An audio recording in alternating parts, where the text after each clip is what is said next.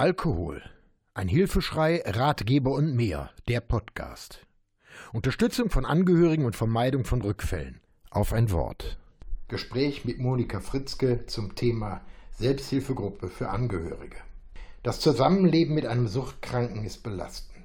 Die Mitbetroffenheit, wie ich sie mehr und mehr nenne, der Angehörigen und ihre Belastungen, ihre Probleme und ihre Leiden werden häufig unter dem Begriff der Co-Abhängigkeit zusammengefasst.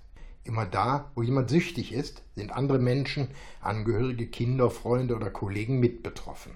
Sie leiden unter den Auswirkungen der Sucht und verstricken sich mehr und mehr in den Bemühungen, dem Suchtkranken zu helfen. Ich spreche mit Monika Fritzke, die als ausgebildete ehrenamtliche Suchtkrankenhelferin seit einigen Jahren Angehörigengruppen im Großraum Braunschweig, Wolfsburg, Salzgitter und Umland unterstützt und betreut.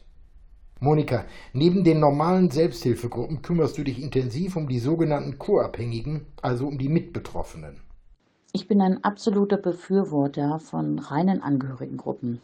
Ich bin es deshalb, weil ich selber die Erfahrung gemacht habe, als ich als Angehörige in eine solche Gruppe kam, dass ähm, es für mich unheimlich wichtig war, dass es den anderen genauso ging wie mir. Als ich das gespürt habe, konnte ich auch Vertrauen dort aufbauen. Ich habe gemerkt, die anderen denken ähnlich wie ich, die anderen haben ähnliches gemacht wie ich, probiert wie ich, sagen ähnliches wie ich, denen geht es ähnlich wie mir.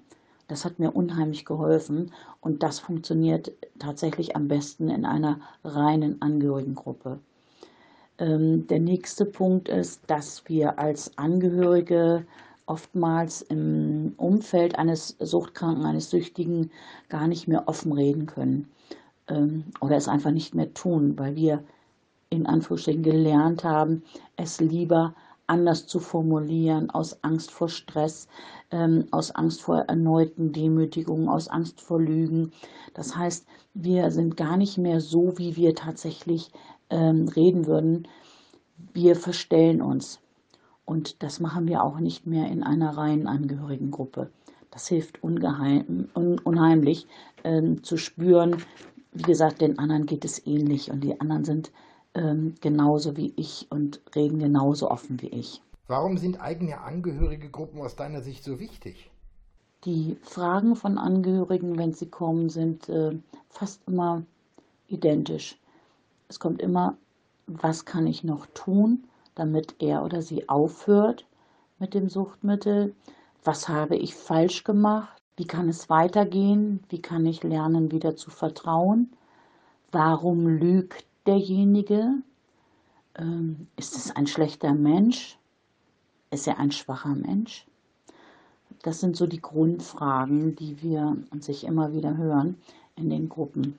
Und eines unserer ersten Aufgaben ähm, ist es, ähm, so ein bisschen klar zu machen, dass sich der Angehörige selber schon eigentlich in einer Abhängigkeit befindet, oftmals in einer emotionalen Abhängigkeit zu dem Suchtkranken. Denn er tut ja bereits auch Dinge, die er normalerweise nicht machen würde. Ähm, er lügt beispielsweise oftmals auch schon ähm, dem Arbeitgeber gegenüber oder den anderen Familienangehörigen gegenüber, Freunden gegenüber, wenn es überhaupt noch Freunde gibt, weil oftmals das soziale Umfeld schon komplett zusammengebrochen ist.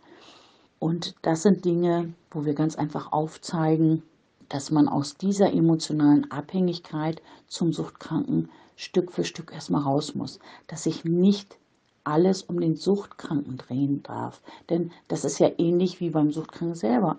Bei dem dreht sich alles um sein Suchtmittel.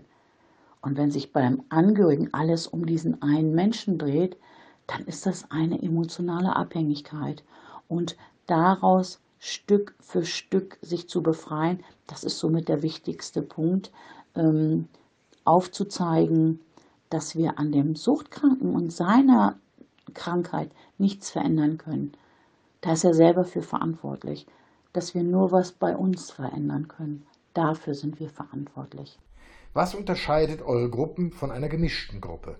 Wir haben in unseren Angehörigengruppen festgestellt, dass viele Angehörige erwachsene Kinder von Suchterkrankten sind. Das heißt, sie sind aufgewachsen in einer Familie, wo es eine Suchterkrankung eines Elternteils oder beider Elternteile gab, ähm, haben ganz normal versucht, ihr Leben zu leben mit all den Dingen, die sie dort in solchen Elternhäusern ähm, als Erfahrung mitbekommen haben und stellen dann im Erwachsenenalter fest, dass sie ganz, ganz große Probleme damit haben, dass sie heute noch darunter leiden oder dass sie Kinder haben, die jetzt abhängig sind. Dass das in einem Zusammenhang steht, das wissen sie oftmals gar nicht, wenn sie zu uns kommen, aber das ist das, was wir da tatsächlich auch rausarbeiten können. Und für uns ist es ganz wichtig, dass wir erstmal bei jedem Angehörigen, der kommt, ihn äh, von seinen Schuldgefühlen äh, entlasten. Ähm, erwachsene Kinder von Suchterkrankten tragen ihr Leben lang Schuldgefühle mit sich, dass sie als Kind irgendetwas falsch gemacht haben, ähm, dass sie es nicht geschafft haben, Mama oder Papa äh, von der Flasche fernzuhalten, zum Beispiel nicht genügend äh, gemacht haben zu Hause. Ähm, diese ganzen Schuldvorwürfe, die als Kind sie sich anhören mussten, tragen sie ihr Leben lang mit. Und das ist eines unserer Aufgaben, erstmal diese Schuldgefühle überhaupt auch ähm, zur Entlastung zu bringen. Und dann vermitteln wir eben halt tatsächlich auch zwei, drei Leitsätze, äh, wo man sagen kann, die sollte man immer wieder und immer wieder für sich selber verinnerlichen. Ähm, das ist zum Beispiel, nur wenn ich etwas ändere, ändert sich etwas. Das heißt, ich bin für mich verantwortlich. Ich muss etwas tun, damit sich in meinem Leben etwas ändert. Ganz, ganz wichtiger Punkt. Ähm, das andere ist, ein Suchterkrankter hört nicht, was du sagst. Er sieht, was du tust. Sprich, dieses viele Reden, dieses Meckern, Theater machen, das hat alles überhaupt gar keinen Sinn. Nur wenn ich selber etwas tue, sieht er etwas und sieht auch eine Konsequenz daraus. Das ist ganz wichtig. Und der nächste Punkt ist, ähm, alles, was ich ankündige, muss ich auch einhalten. Das heißt, wenn ich etwas androhe, ankündige, muss ich auch selber bereit sein, ähm, das auch umzusetzen. Denn sonst bin ich unglaubwürdig. Und wir kennen es als Angehörige alle, dass wir über Jahre tatsächlich uns in die Unglaubwürdigkeit gebracht haben, weil wir immer wieder etwas angekündigt haben, aber es nicht durchgehalten haben. Und das sind Punkte, wo wir sagen, okay, da müssen wir als erstes dran arbeiten.